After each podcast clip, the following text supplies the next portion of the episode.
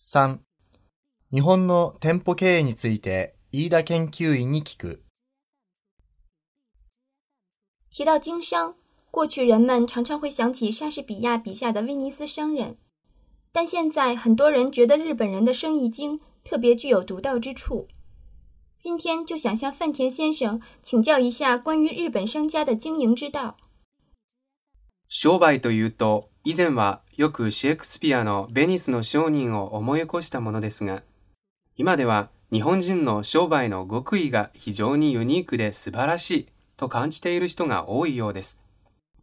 そこで今日は飯田さんに日本の店舗経営についてお話を伺いたいと思います。私は中国の方は根っからの商売人だと思います。中国経済の急速な発展は国民のビジネスセンスと切り離すことはできないでしょう。其实我觉得中国人才是地地道道的买卖人。中国经济的迅猛发展与中国人的商业天分是分不开的。ただ今日は日本の店舗経営について話せということですので、お話しさせていただきます。日本の店舗経営というのは確かにユニークで優れているところがあると思います。しかし、現在のような形になるまでには様々な変遷を経てきました。 不过今天既然让我谈谈日本商家的经营之道，我也就不推脱了。日本的商店经营确实有独到之处，但发展到今天这个样子，也是经历了各种变迁的。您能详细讲讲经历了哪些变迁吗？その点について詳しくお話しいただけますかはい。第二次世界大戦から1970年代の店舗を第一世代の店舗とすると、この時期の店では 基本的に近所の顔見知りの客を対象としていたので、客が入らないうちから声をかけ、時効の挨拶や世間話をしながら販売する方法が発達しました。その時はできるだけ客を歩かせたり、商品を探させたりしないことがサービスだと考えられていました。そこで店員がすぐに接客開始できるように、きちんとした客待ち姿勢で待機し、客が来たらすぐに接客を開始するよう教育されました。このような接客方法が常連接客です。好的。如果把从战后一直到上个世纪七十年代的店铺称作第一代的话，那么这个时期的顾客基本上是比较熟悉的近邻，所以没等顾客进门就开始打招呼，一边谈天气、唠家常，一边卖货。 那时候认为尽量不麻烦顾客自己找商品才叫做服务，因此训练店员随时准备接待顾客，顾客一进门马上开始接待，这种待客方式叫做常客方式。您说的这种情况和中国现在很多小商店很相像。您觉得这种待客方式有什么不好吗？今おっしゃった状況というのは、現在の中国の小規模の店舗と似ていますね。 このような接客方法に何か不都合があったのでしょうか？当時は今とは違って商品の種類も限られていましたし、お金を持っている人も現在ほど多くはありませんでした。片時もそばから離れない陰銀な接客方法は金を持った客の虚栄心を満足させるという意味では非常に好まれたと思います。ただ、ちょっと考えてみてください。普通の人にとっては、そういった接客態度はプレッシャーを与えるものになりませんか？ただ、ほんの気晴らしのつもりで店に入ったお客さんもいるかもしれません。そこで店員に必要以上に丁寧に応対されたら、いたたまれなくなって逃げ出したくなりますよね。その後、何か買いたいと思っても、その店を敬遠するようになってしまいます。こうして店は将来のお客さんを失うことになるのではないでしょうか。当时和现在不同，商品也不够丰富，有钱人也不像现在这么多。那种寸步不离、毕恭毕敬的待客方式，能够满足有钱人的虚荣心。从这点来说，也许会非常受欢迎。但是您设想一下，对于一个普通人来说，那种待客方式是否会造成心理压力呢？ 也许有些顾客到商店来只是为了散散心，过于殷勤的接待会使他很不自在而一走了之。以后即使他想买东西，也会对你望而却步，这样不是失去了一个潜在的顾客吗？您说的太对了，很随意进的一个店，不买东西就不好意思出来的话，就不愿意再去那个店了。店员太热情，真的会赶走顾客。那么，在日本，这种情况是什么时候开始转变的呢？その通りです。フラッと入ったお店でも何か買わなければ気まずいと思ったら、その後その店から足が遠のいていきますよね。店員が熱心すぎるとお客さんを追い払うことになってしまいます。では、日本ではいつ頃からこういった状況が変わり始めたのでしょうか？帰り見れば非常に長い時間を経て変わってきたのですね。というのも、接客方法というのは経済発展のレベル、ひいては社会の成熟度と密接に関わっているからです。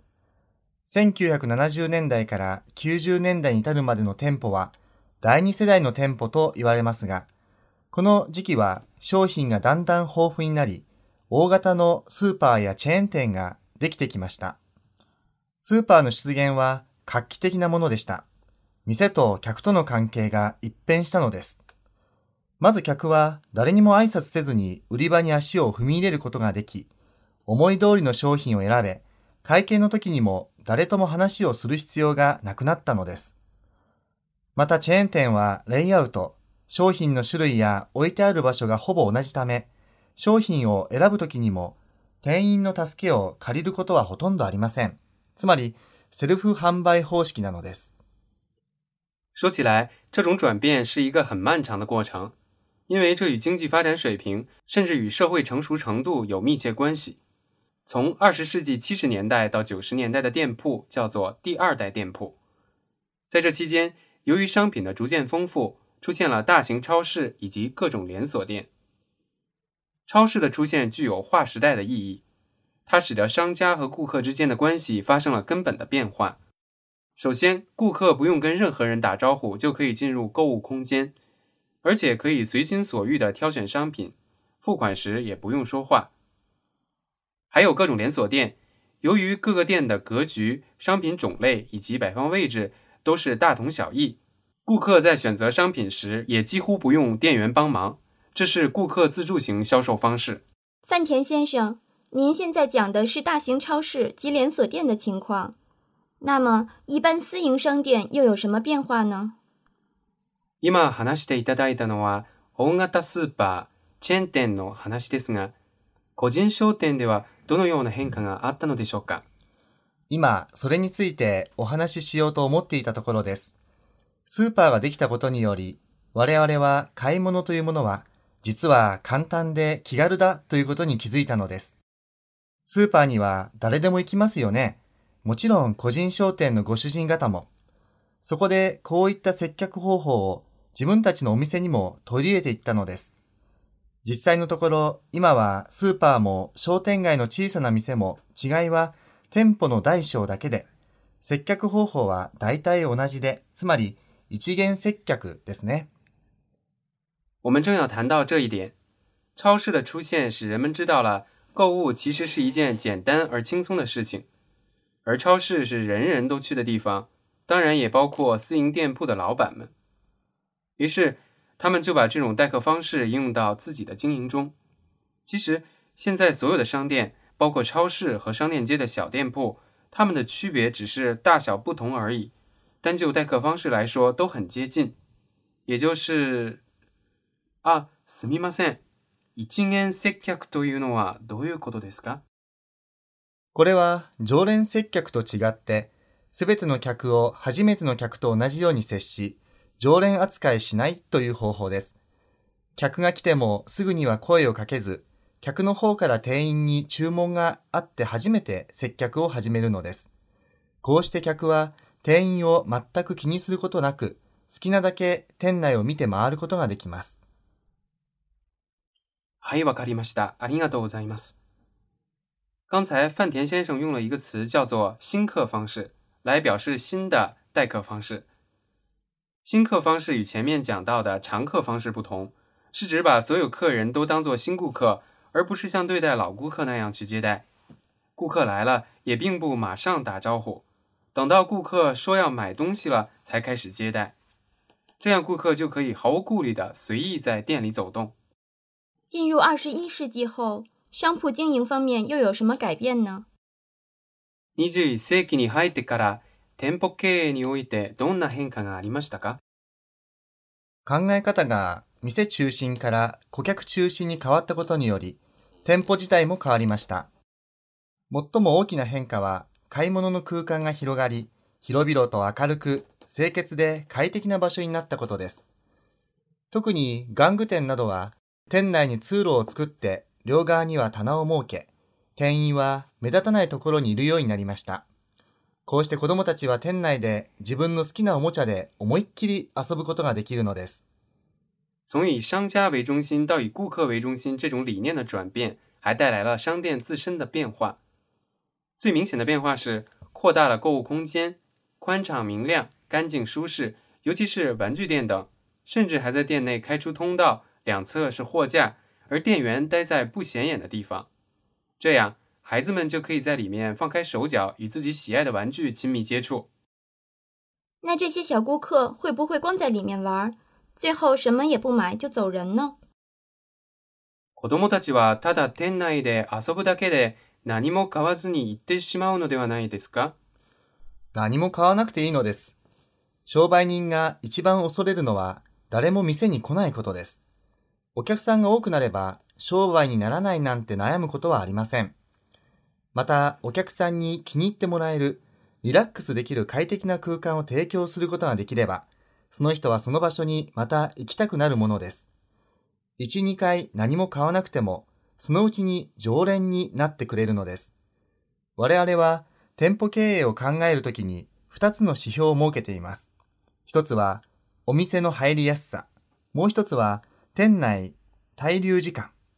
これを見てみると流行っている店ほどこの2つの指標が高くなっています。什么也不买也没关系啊。做生意最怕的是没人上门，只要店里顾客一多起来，就不愁没有生意做。另外，只要给顾客提供一个轻松舒适的空间，让他喜欢，他就会想着这个地方。即使一次两次不买东西，很快他也会成为你的常客。 我们在研究店铺经营时，设置了两项指标，一个叫做容易进店度，一个叫做店内滞留时间。通过观察，我们了解到，凡是生意兴隆的店，这两项指标都比较高。您刚才说店员待在不显眼的地方，这是故意这样做的吗？店員は目立たないところにいるとおっしゃいましたが、わざとそうしているのですかそうです。 現在は多くの店で顧客に心理的プレッシャーをかけないため、わざわざ商品を選んでいるお客さんからは見えない視覚に店員を配置しているのです。お客さんに声をかけられた時に初めて接客をするということです。この点に関しては先ほどお話しした70年代以前の状況とは全く逆ですね。对呀、现在许多商店为了不给顾客造成心理压力，故意让店员待在选购商品的顾客看不见的死角。当顾客招呼时，店员才会出现。这一点与刚才讲的七十年代以前的情况可是完全不同了。范田先生，您刚才谈到这种待客方式的转变，不仅与经济发展的水平有关，也和社会的成熟程度有关。我想这个问题是不是可以这样理解？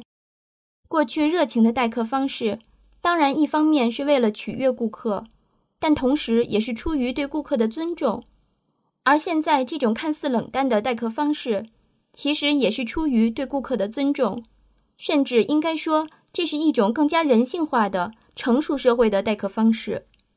先ほど接客方法の変化は経済発展のレベル、社会の成熟度と関係しているとおっしゃいましたが、このように考えてもよろしいのでしょうか。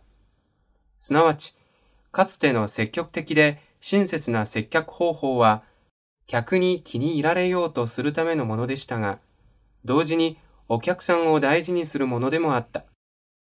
現在の一見すると不愛想にも見える接客方法もお客さんへの尊重の表れであるし、むしろより人間らしい成熟した社会のものであると言える、とこういうことなのでしょうか。その通りです。人類文明の最終目標は、いかに互いに最大限の自由を得るかということでしょ是啊，人类文明的最终目标就是彼此之间获得最大程度的自由嘛。范田先生，听了您的介绍，我们对日本人的经商之道及其理念有了比较深入的了解。非常感谢您。